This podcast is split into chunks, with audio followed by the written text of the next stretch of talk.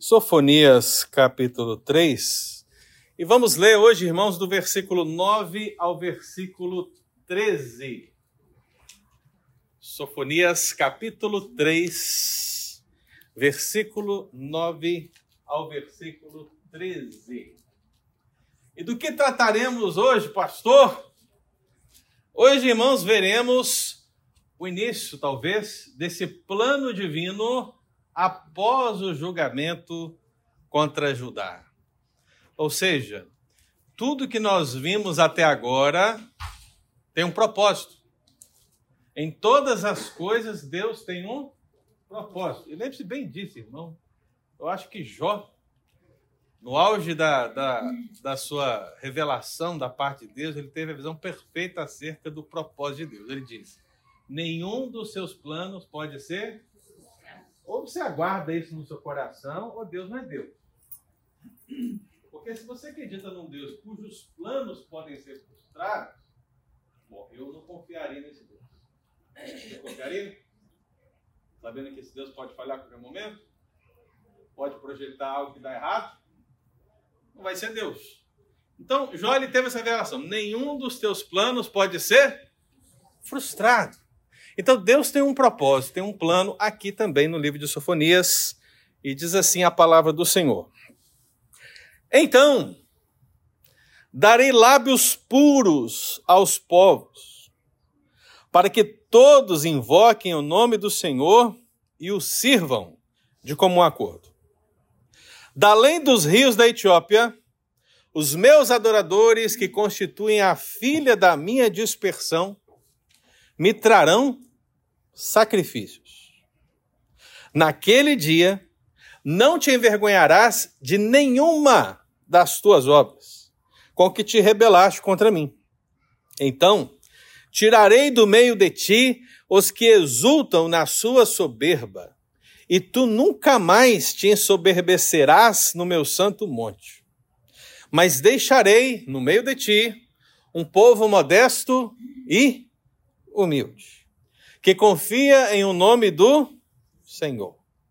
Os restantes de Israel não cometerão iniquidade, nem proferirão mentira, e na sua boca não se achará língua enganosa, porque serão apacentados. Deitar-se-ão e não haverá quem os espante. Amém, irmãos? Hoje está bom, hein? Você está acompanhando comigo o estudo de sofonias e desde o princípio é só marretada, né? Marretada, marretada sobre marretada. Hoje não, hoje foi o quê? Hoje foi um breakfast, né? Hoje, hoje o coaching vai, vai pular aqui. Hoje vai ser dia de coach, pregação coach, né? Porque parece que Deus vai falar de graça para gente, né? Então, como nosso presbítero Cacheta já orou, nós vamos iniciar esse estudo pensando o seguinte, irmão nós estamos numa longa caminhada, hein?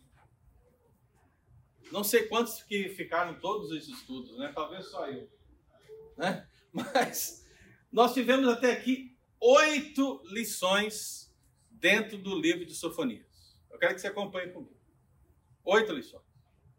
Dessas oito lições, nós tivemos 19 estudos, ou seja, ficamos aqui 19 domingos estudando até agora o livro de Sofonias. Nós podemos perceber uma coisa, é que esses oito estudos, 19 lições, nós estamos falando do capítulo 1, versículo 1, ao capítulo 3, versículo 8. Sofonia só vai até o capítulo 3. Nós estamos falando de 41 versículos estudados. Significa 80% do livro. E até agora ele falou só de um assunto. Qual assunto? Pecado e julgamento. Pecado e julgamento. Mais uma vez? Pecado e julgamento. O pessoal vinha para a escola dominical, de repente estava lá na sua casa pensando se você ia vir ou não para a escola dominical, e alguém disse: Ah, não vou não, eu já sei que o pastor vai falar de quê? Pecado, e julgamento. julgamento. Não importa, né? Você está no capítulo 1, no 2 e no 3, ele vai falar de pecado e mas por que, irmão, que eu estou falando? Porque estamos presos ao texto. Não é verdade? Não vamos inventar, estamos presos ao texto. Quando você estuda panoramicamente um livro, você segue a ideia deste livro. Então, veja, aquilo que você está percebendo comigo em alguns meses deve ter acontecido num prazo até maior entre Sofonias e os seus contemporâneos. E foi registrado depois.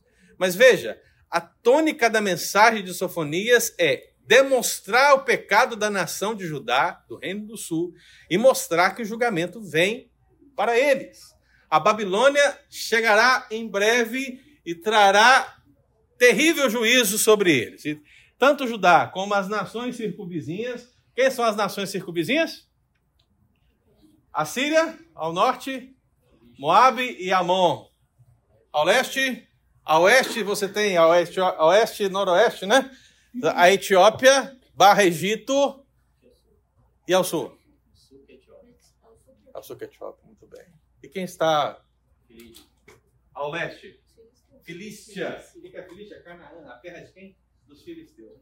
Nós vimos até agora, irmãos, que toda essa área, toda essa área, talvez uma área similar ao tamanho dos Estados Unidos da América, eu não olhei, não posso afirmar com certeza, mas pensando aqui, talvez uma área similar ao tamanho dos Estados Unidos da América, será dominada pelo Império Babilônico. Portanto, pecado e juízo. Julgamento. Agora, muda o foco. Você leu comigo esse texto e você viu que não está mais falando de pecado e julgamento. Sofonias resolveu mudar. Ele falou: Eu não serei mais um, um, um, um pregador bíblico, agora eu serei um coach. Vou falar de esperança. Vou falar para coisas boas, né? Não, não é isso não. Mas veja, há uma mudança de tônica. Pecado e julgamento passa agora para conversão e esperança. E quando eu falo conversão, não chamado a conversão, mas a realidade da conversão. Haverá um povo convertido. E haverá um lugar melhor. Esperança, portanto. É sempre assim que a gente espera. Você veio para os Estados Unidos por quê? Você ficou sabendo aqui o que é terrível, o que é complicado, aqui seu dinheiro vale menos que o Brasil, aqui você não tem segurança, não sei o quê. Não foi assim? Não. Não. Você veio por quê? Porque você tinha esperança. Esperança de quê? Melhor. Melhorar em algum aspecto. Você pensou, meu irmão. Você pensou em melhorar. Mas aí vem a grande questão, irmão. Veja só como esse assunto é atual para nós, né? Porque hoje, qual que é a mensagem que todo mundo quer ouvir? Se eu perguntar para você, a mensagem de pecado e julgamento ou a mensagem de esperança e prosperidade? Todo mundo quer saber de esperança aí. Para que pecado e julgamento, é passado, né?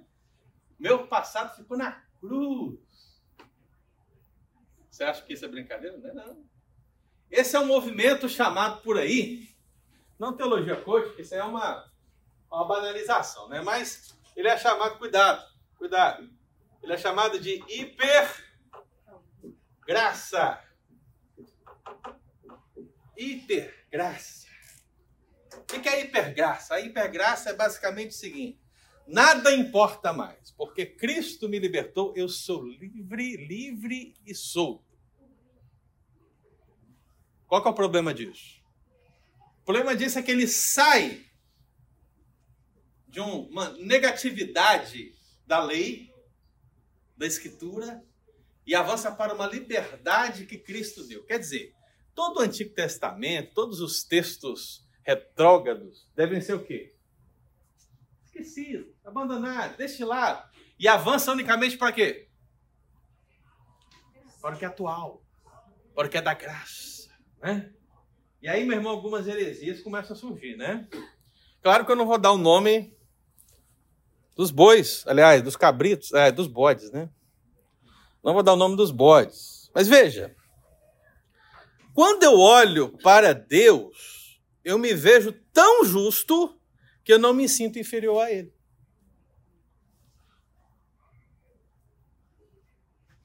Esse bode aqui, qual é o nome do bode aqui, gente?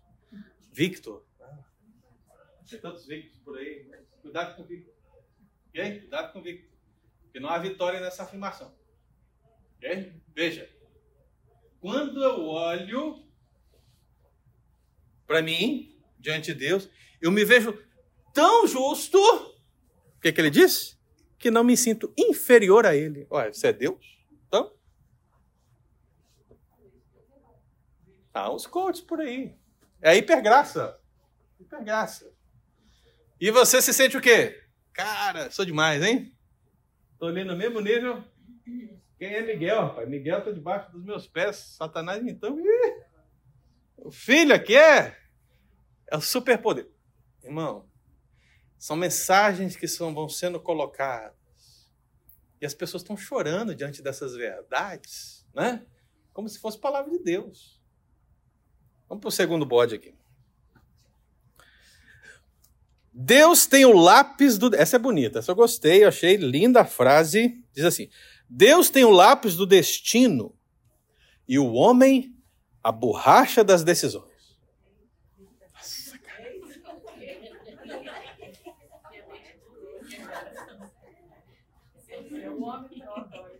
Quem converteu agora aí? Quem converteu? Lindo, lindo. Foi um tal de Tiago que disse isso aí, hein? Otávio Tiago. Teve aí por aí, aí, visitando o pessoal aí. Veja, irmão, olha que coisa. Deus, ele, ele, ele, ele tem o que para escrever? Veja que não é nem uma caneta, nem uma bique, né?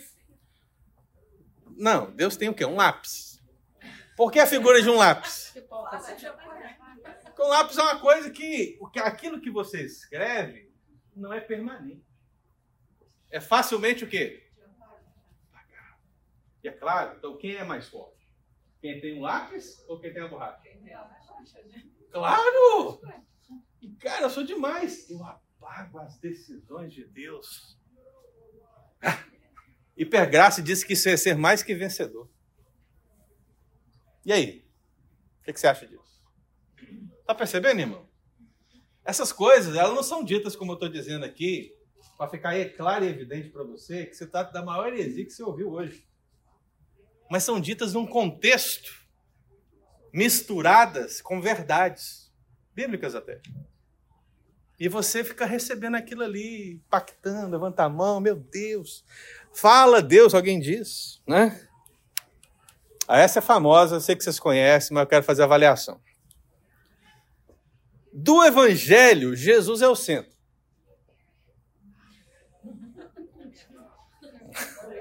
Veja, do evangelho, Jesus é o centro. Mas do coração de Jesus, você é o centro.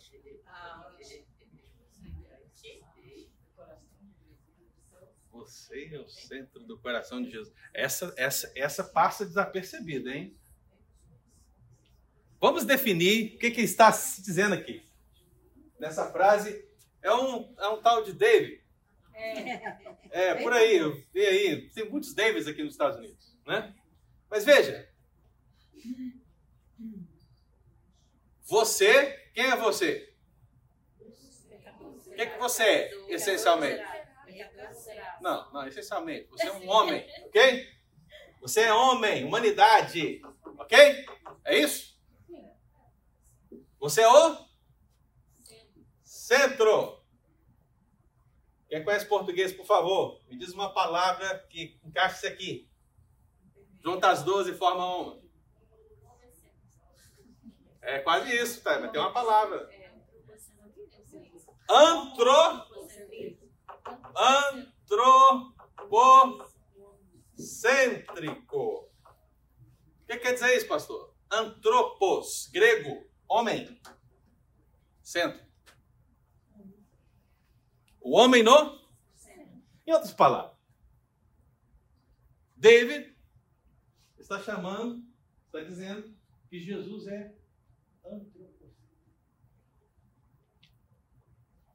Que tudo que Jesus fez, e olha que essa passa desapercebida, hein? Cuidado.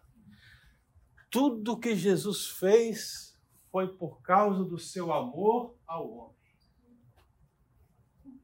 Está começando a converter aí? Veja. Ainda que você possa caminhar por esse lado em alguma linha, todo o amor que Jesus tem pelo homem não inicia no homem. Não, o centro não é no homem. Porque o homem é pecador. Não é?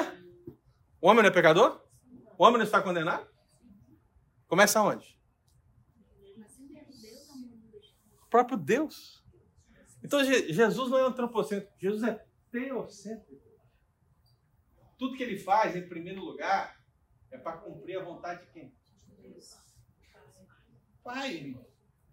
Entendeu? Do Pai. Então você tira o Pai, tira Deus da equação e aí só sobra o homem. Aí você ouve um negócio desse, você fala: caramba, hein? Poderoso demais, eu sou demais. Tome cuidado.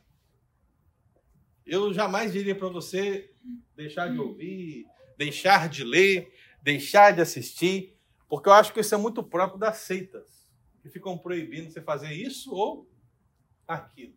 Mas, sinceramente, irmão, faz uma avaliação, faça uma autocrítica e veja, pense e se responda. Você tem a capacidade de ouvir uma situação dessa e conseguir refletir e refutar a partir da Escritura? Porque se você tiver essa capacidade, ouça de tudo, leia de tudo, assista de tudo, tire o que é bom e rejeite o que é fábula e o que é heresia. Agora, se por algum motivo você está avançando, iniciando aí na caminhada cristã, se você ainda não tem um conhecimento bíblico aprofundado, se você sente que precisa avançar mais antes de mergulhar mais fundo, então, meu irmão, faça isso. É um conselho que envolve um aspecto de sabedoria. Não é à toa que se você vai discipular alguém, o que, qual é a ideia de discipular? Você está começando com alguém a ensinar as bases do evangelho. Você não começa um, um discipulado citando Zacarias. Vamos ler Zacarias. Você não começa um discipulado, vamos começar por Apocalipse. Não começa um discipulado dessa maneira, irmão. Você começa com textos que fazem da base do Evangelho. Você vai começar com 1 João, Evangelhos, algumas cartas pastorais. Então, meu irmão, por que, que essa pergunta é importante? Por que tanta ênfase né, no pecado e julgamento e não na conversão e esperança? Porque, meu irmão, ambas as mensagens estão presentes na Escritura. Se nós retirarmos a primeira ou a segunda, nós não estamos pregando o Evangelho de Deus. A essência do evangelho é arrependei-vos, porque está próximo o reino do céu. Veja, eu tenho nessa afirmação de Jesus a mensagem do pecado e a mensagem de esperança. Qual é a mensagem de pecado?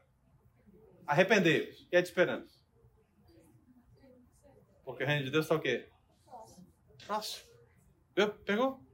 Essa é a essência. Então, como é que nós podemos resumir essa ideia? Vamos pegar então a frase de Lutero. O que, que Lutero disse? O reconhecimento do pecado é o começo da salvação. Isso está alinhado com a Escritura? Está, eu acabei de dizer. Arrependemos, porque está próximo o reino dos céus. Quando há arrependimento, há conversão. Quando há conversão, meu irmão, a presença do reino é real. Então, meu amado, querido, a igreja verdadeira é a igreja que fala do pecado, fala do julgamento, mas fala de conversão e fala de esperança. Você não pode ir para os extremos. Você não pode ir para o extremo de lá, que diz que é necessário cumprir toda a lei para ser salvo, coisa que você jamais vai conseguir. E você não pode ir para o extremo de lá e dizer: nenhuma lei é válida, o que vale é Cristo e a sua graça. Não. Você está aqui bem no meio, meu irmão, bem no centro da palavra que fala tanto de pecado quanto de conversão, tanto de julgamento quanto de esperança. Essa é a mensagem da palavra do Senhor.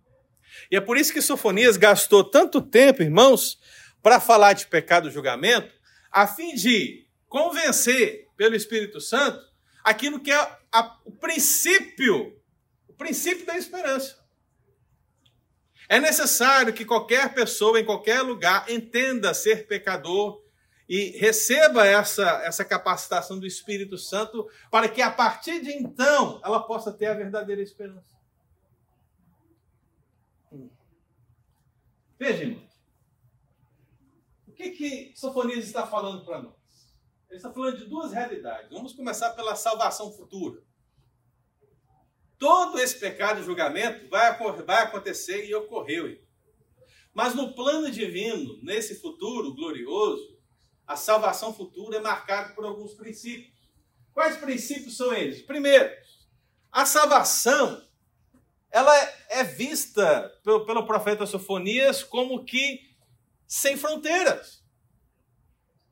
Meu irmão, antigamente, nos tempos do Antigo Testamento, a salvação ela tinha uma reversão no sentido que as nações poderiam ser salvas, entre aspas, momento, eu, quando eu falo salvas, eu quero dizer estar em aliança com Deus, vivo verdadeiro, no momento que elas vão a Israel, aceitam esse Deus, circuncidam-se, pois, os homens, rituais para as mulheres, a família é recebida, o que acontece? Agora essa família de uma outra nação, ela pertence na aliança com Deus. Mas veja, as nações vêm a Israel. Agora a Sofonias está mostrando uma realidade diferente, até porque Israel já não existirá mais como nós conhecemos, porque o reino do norte já se foi, e o reino do sul daqui a pouco já não mais existirá. Então ele está vendo que a salvação agora, ela parte de um princípio onde Deus não tem mais uma preocupação com limites políticos, geográficos, ou com a nação de Israel enquanto nação política. Ele cita essas expressões aos povos da lei da Etiópia, ele fala a filha da minha dispersão, para revelar que essa salvação futura, ela não está mais associada com a figura dos povos virem a Israel, mas o povo de Deus irem até os povos. Como é que você chama isso, irmão? O povo de Deus ir até os povos? Qual é o nome que se dá? Não é possível. Hã? Mi Missão! O que, que teremos julho do ano que vem? Congresso, hein? Missão! Missão!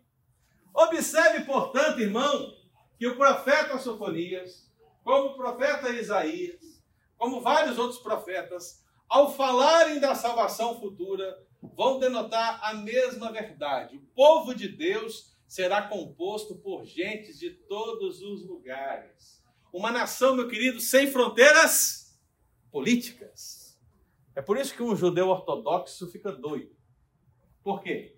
Porque ele quer continuar naquela verdade. As nações que têm que vir. Mas já não há mais Israel. O norte se foi e o sul? Acabou. Eu sei que depois você tem Israel no contexto neotestamentário, mas a mensagem, meu irmão, do, dos profetas se consumou. Porque o que, que Jesus declarou? Qual que é a grande comissão de Jesus? Ele disse: Ide por todo mundo, pregar o evangelho a toda criatura, batizando em nome do Pai, do Filho e do Espírito Santo. E foi isso que a igreja fez. Quando a igreja ameaçou, ameaçou não entender muito essa verdade, o que, que Deus fez? Paulo apareceu na história. E para onde foi Paulo? Gentios. Principalmente os gentios. Mas a missão dada à igreja de Jerusalém não é outra. Como diz? Sereis minhas testemunhas, tanto aonde? Jerusalém, no meio. O que mais? Judeia. Sul. Samaria. Norte. O que, que sobrou? os confins da terra. Ou seja, a igreja deveria ser testemunha de Cristo em toda a região compreendida pelo antigo Israel, como em todo o mundo. Literalmente sair para fora. Ok? Sair para. Sair para fora. Porque tem gente que, ah, vamos sair só para dentro. Né? O que é essa sair para dentro? Né? Vamos evangelizar entre nós. Entre nós. Presbiteriano é muito assim, né? Nós evangelizamos em família. Muitas vezes o crescimento da igreja precisa se dar pelos familiares, né? Os filhos se convertem, são recebidos, aquela coisa. Às vezes ficam muito dentro, mas não, a igreja é chamada para sair para fora, literalmente. Ela deve ir às outras nações. a, e encontrar, meu querido, desafios grandes para anunciar o Evangelho. Então veja que essa salvação sem fronteiras, meu irmão, veja as palavras. Quando ele diz povos, ele está dizendo povos de todo lugar. E ele está ainda mencionando povos distantes, porque ele podia citar qualquer uma, mas qual que ele cita? Etiópia, Cuxi. Por que, que ele cita Etiópia, irmão? Porque na cabeça do judeu, na cabeça do judeu, qual é o lugar mais distante? É Etiópia. Lá na Etiópia, se você quer falar uma coisa que é distante, lá na Etiópia, o brasileiro seria da seguinte maneira: o brasileiro, ele não fala assim. Sabe lá na Etiópia? Tipo assim, lá na Etiópia, não. Ele fala assim: lá onde Judas perdeu as botas. Uhum. Adaptações locais. Adaptações. Lá onde Judas perdeu as botas. O que quer dizer isso? Que lugar é esse? O mais distante. O judeu não falava um negócio desse, até porque Judas ainda não existia. Mas Etiópia existia? Sim. Sim. Então, o mais distante é Etiópia. Ou seja, a mensagem de uma salvação sem fronteiras abarca uma distância compreendida como a mais distante possível. É de lá, é dessa região distante que a gente nem sabe o que, é que tem depois dela que Deus trará o seu povo. Pegou? Aí duas explicações sobre esse remanescente.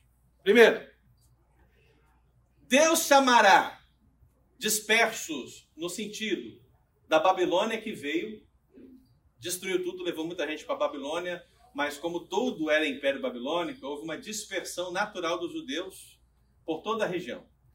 Foi daí que eles criaram as sinagogas. Por que, que as sinagogas foram criadas? Havia templo? Não, o templo já era, acabou. Né?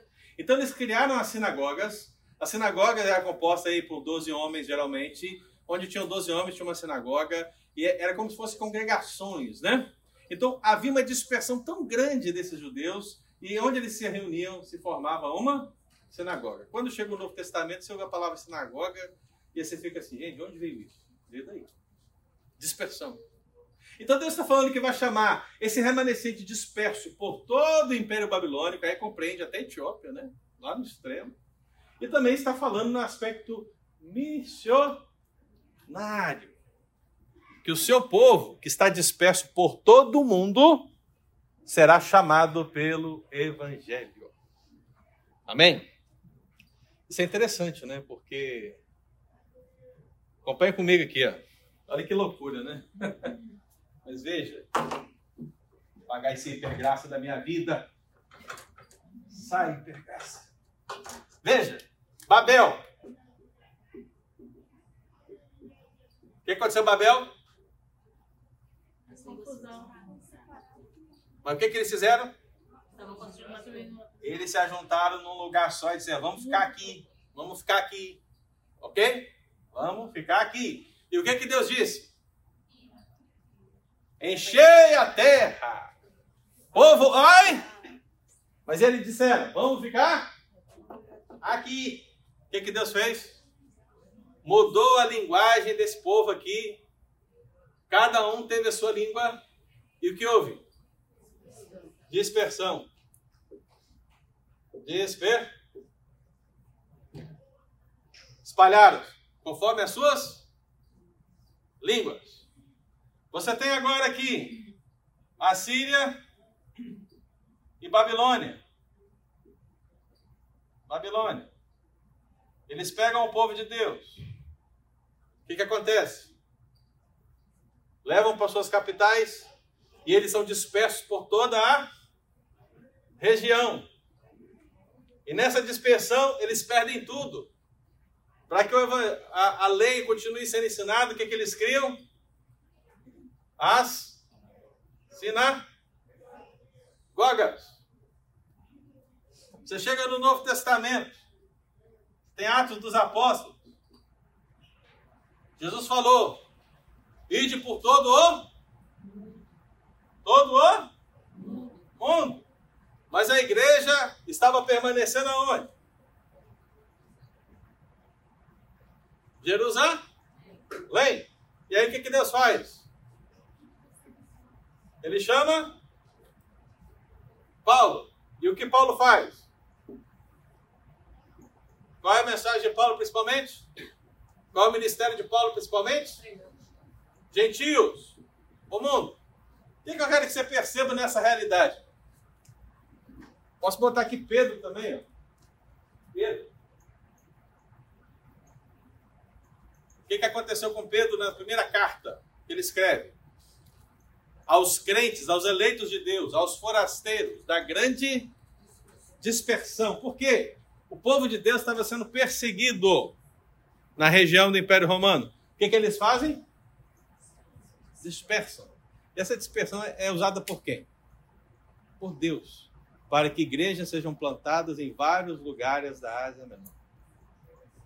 Veja, irmão, Deus não quer que nós fiquemos presos num lugarzinho como os babilônicos. Não. Deus quer, meu irmão, que nós dispersemos o Evangelho em todo lugar.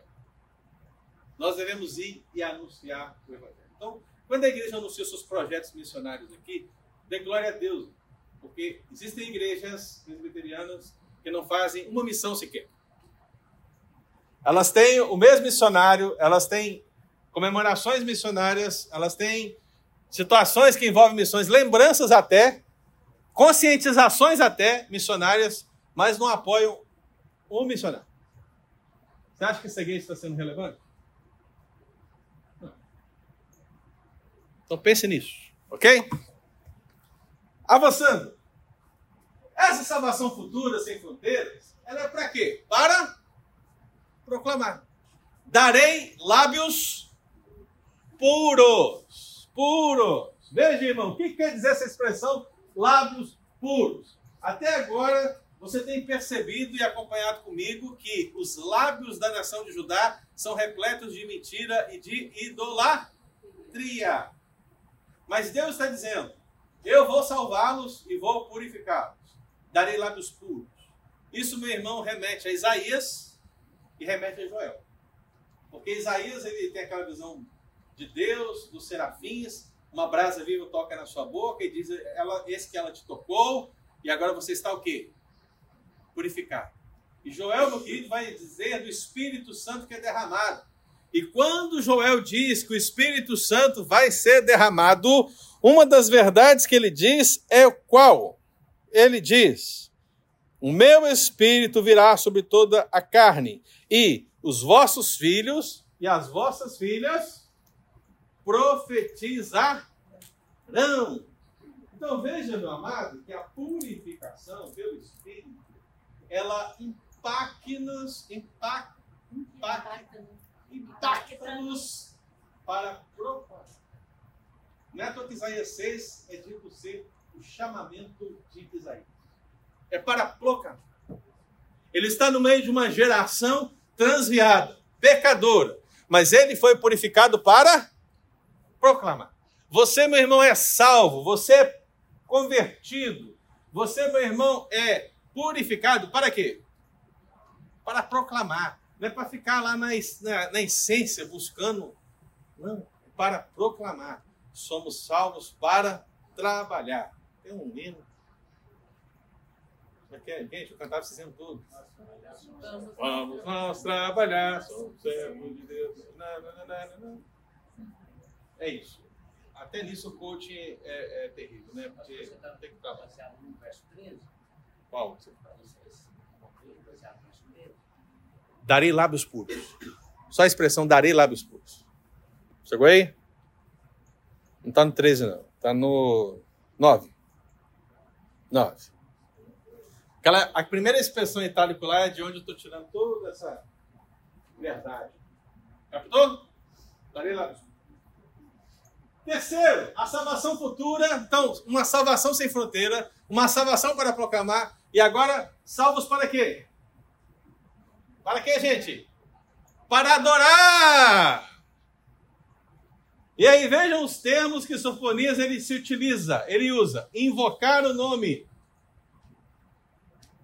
Eu acho que você já viu essa expressão em algum lugar, não já?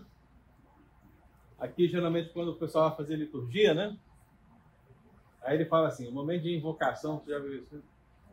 Parece que tem a ver com culto, né? Esse termo.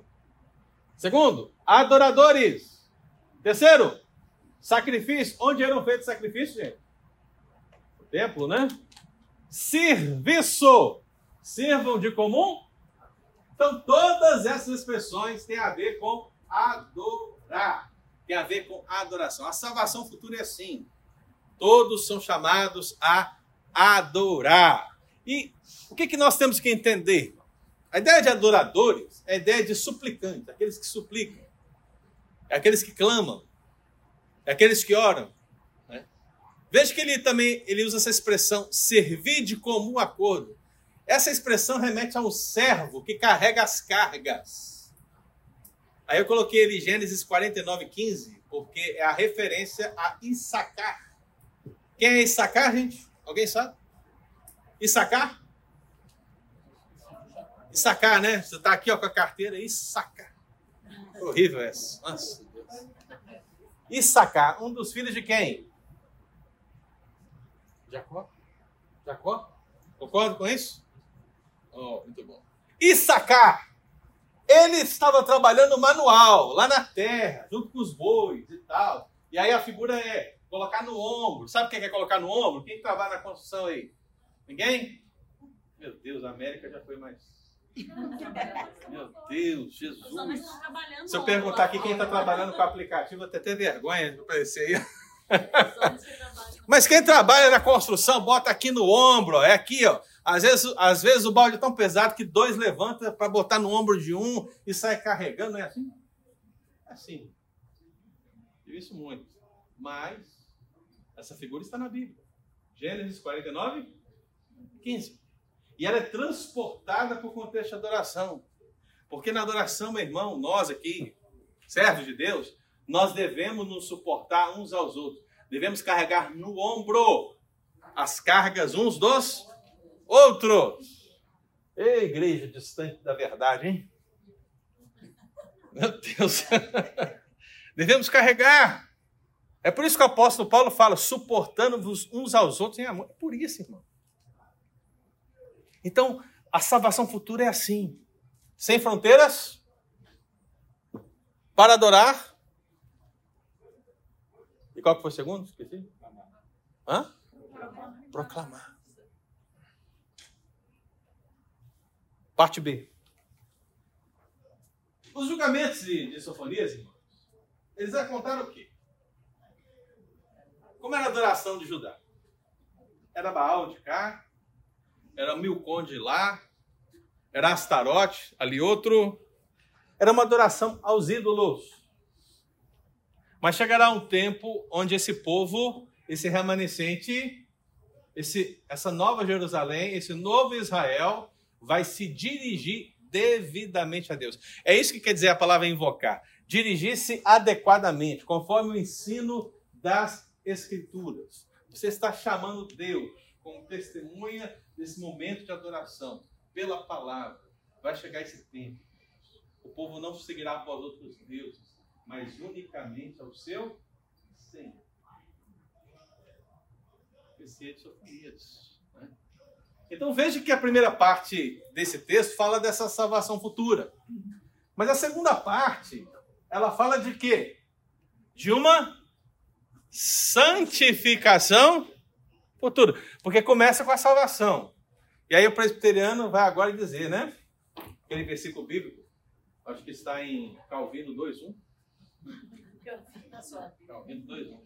Uma vez salvo, salvo para sempre. Aí pega esse, esse versículo, Calvino 2.1, e ele coloca isso com a vida dele acabou agora.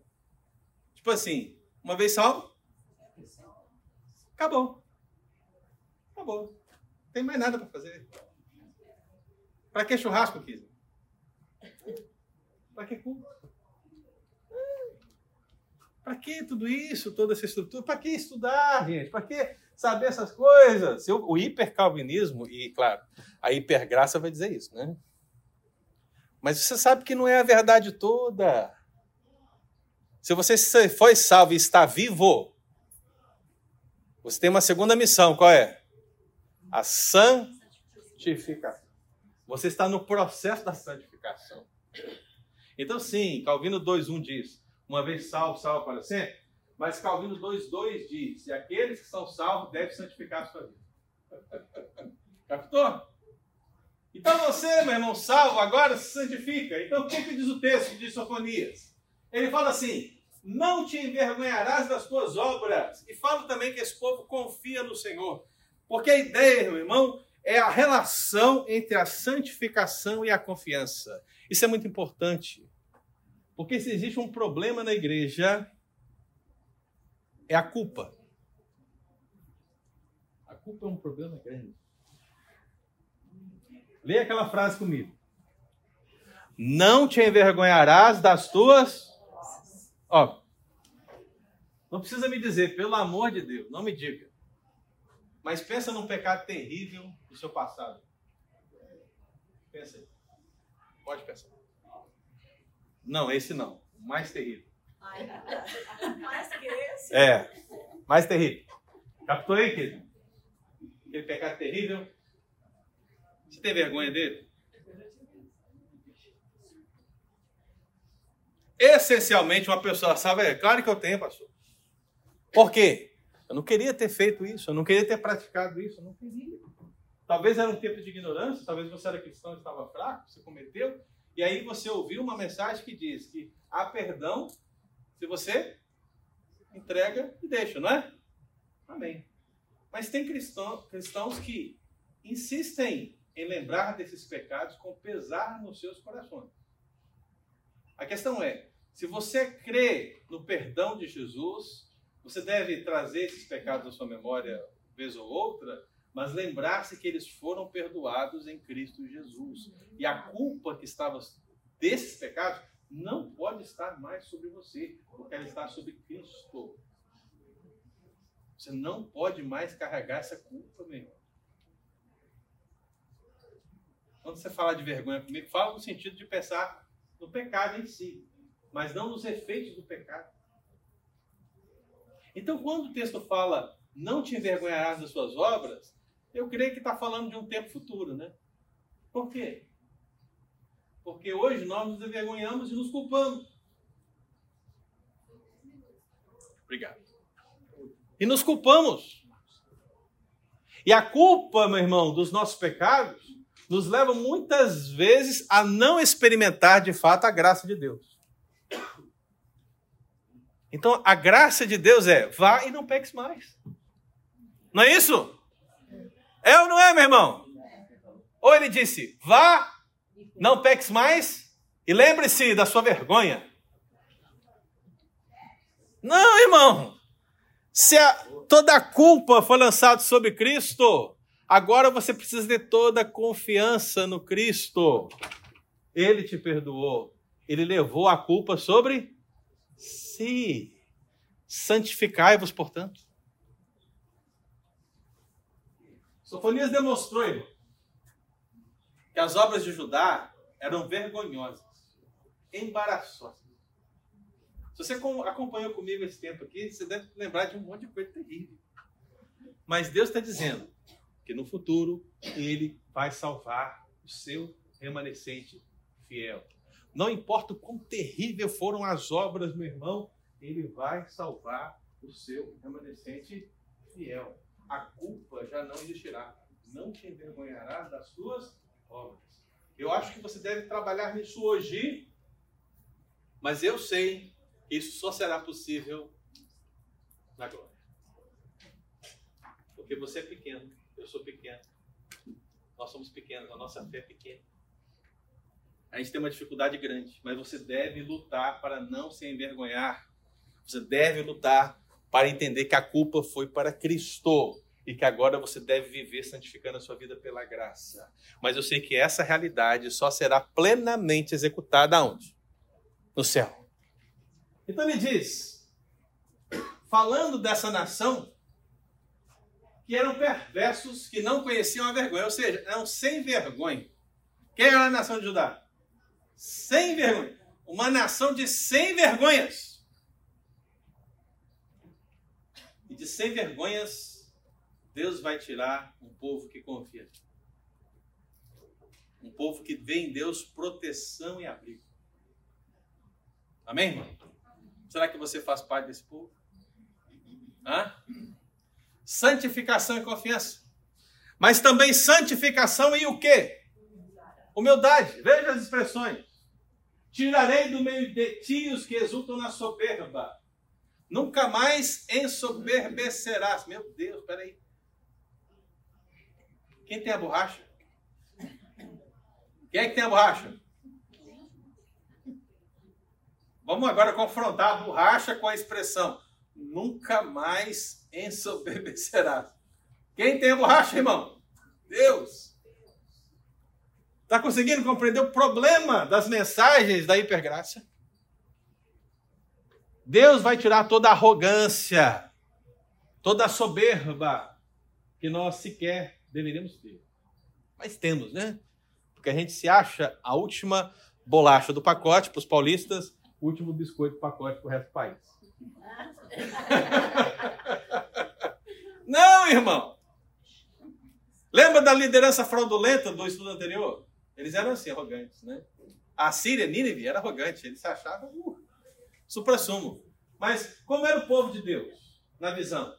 O povo de Deus, meu querido, não é arrogante. Todos são arrogantes. Mas o povo de Deus não pode ser arrogante. Deus vai retirar do meio do seu povo os arrogantes, os soberbos. Veja a expressão. Ele usa a expressão humildade e a expressão modéstia. E aqui, meu irmão, duas, duas aplicações, moral e social. Por quê? No contexto sofonia. Para mim e para você, é no status moral. Ser humilde e modesto significa reconhecer que nada somos diante de um Deus que tudo é. Isso é humildade e modéstia. Mas para esse povo, no contexto de sofonia, envolvia essa ideia, essa ideia e também envolvia a ideia social. Porque, meu irmão, a Babilônia ia vir e ia roubar tudo. Não ficaria nada. Sabe que né, aquele carrinho seu lá, top? Já não é. Nabucco levou. Levou tudo. Julimari, sabe aqueles cordões de ouro? Aquela, aquele diamante que ele te deu? Já não é. Nabucco levou? Tudo. Pensa na sua conta bancária, meu irmão. Meu, já era. Cartões de crédito. Tudo! Acabou! Não existe mais. Você voltou ao zero. Você não tem nada. Nem sequer a roupa do seu corpo você vai ter. Tudo foi roubado. O povo voltou a uma condição de quê? Pobreza literal. Literal. Então, esse povo pobre e modesto, ele estava tanto no prisma social, como no prisma moral. E é claro, nessa realidade, esse povo não vai se arrogar. Esse povo vai confiar em Deus. Ele é o seu protetor, ele é o seu refúgio, e é ele que vai conduzir. É por isso que Jesus disse que é difícil um rico entrar no reino de Deus. É difícil. Lembra disso? Por que, é difícil o rico entrar no reino de Deus? Porque ele tem no que confiar. Ele confia em quê? As suas riquezas. Imagina se eu tivesse um jatinho. E falasse, poxa, tem que ir no Brasil amanhã. Se você, Reles Mortal, você vai ter que entrar no site, ver se tem passagem. Se tiver passagem, você vai ter que pagar um valor alto Aí, para pagar esse valor, tem que ter dinheiro para isso. Né? Se você tiver todas essas premissas, você consegue ir e vai passar raiva ainda. Aí vai chegar lá. Agora, eu não. Se eu quero ir, eu saio daqui, vou ali para o porto, subo no meu avião, vou tomando champanhe, né? Chego lá, tranquilo, sou VIP, vou passando por todas as áreas, tranquilamente, e estou no Brasil pleno, resoluto, firme. Eu tenho no quê? Confiar. Tem pessoas até que suspiraram. Ah, se minha vida fosse assim. o rico tem no que confiar. Veja, irmão, é por isso que é difícil, mas não é possível. Na verdade, é impossível. É difícil qualquer um se converter, né? Então, a santificação também envolve a ideia de pastoreio. Porque fala, serão apacentados E aí, por que, que isso é importante você analisar aqui? Olha só o que, que está acontecendo, irmão. A nação de Israel, ela queria um rei. Você lembra disso? A nação de Israel queria um rei. Nós queremos um rei. Anos e anos se passaram com o rei. E agora, meu querido irmão, toda a monarquia que eles quiseram acabou. Acabou. O rei Zedequias é o último. Acabou. Já era. De nada adiantou. Tantos reis. E Deus está falando: a monarquia vai acabar, mas eu voltarei a ser o pastor de vocês. Eu que vou conduzir vocês. Vocês não vão precisar de rei, de príncipe, de nada disso. Eu vou conduzir vocês. Amém, irmão? É isso que está dizendo. Então, o colapso da monarquia volta-se para o apacentar do Senhor. Eles serão apacentados. E o que é apacentar? É cuidar, dar alimento e dar recurso. E vai ser tão bom esse tempo, né? Que vão estar repousados, aí a figura da ovelha lá, deitadinha no, na grama, quietinha, e ela está tranquila, porque ela sabe que não vai aparecer um lobo, ela sabe que não vai aparecer um leão, ela sabe que está tranquila porque o pastor está cuidando dela. Que figura maravilhosa. Eu sei que também não é nesse tempo que essa figura vai se confirmar. Ainda que possamos buscar e viver traços dessa realidade, ela só se confirmará finalmente aonde? No céu. E por final, irmão, a santificação futura envolve transformação. Porque diz o texto: não cometerão iniquidade nem mentira. E você é salvo? Amém? Você peca? Você é salvo, não responda. Mentiu por aí? Teve alguma mentirinha essa semana? Pensa aí, pensemos, vamos pensar. Irmão, é claro, a santificação envolve transformação. Chamei de transformação pelo termo hebraico utilizado, mas se eu fosse aplicar teologicamente, eu diria que santificação e glorificação, porque só não haverá iniquidade, nem mentira, qualquer coisa semelhante no céu. É o estágio final. É a santificação final futura. Lá. Inclusive é isso que diz Apocalipse, né?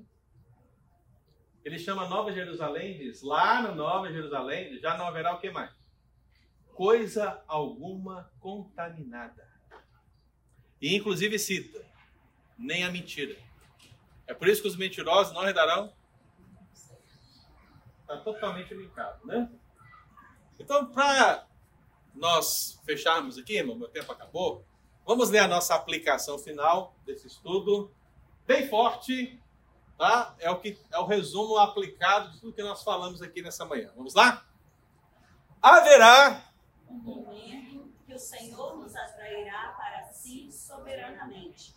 Ele, Ele apacentará seu rebanho graciosamente e após os dias do Senhor transformará plenamente um povo perdoado e obediente que desfrutará das bênçãos perfeitas de um paraíso restaurado ali, mutuamente, serviremos ao Senhor para todos sempre. Amém? Amém. Tudo isso aí, ó, está onde? Sofonias 3, versículo 9 ao 13. Amém, querido? Você acredita nisso?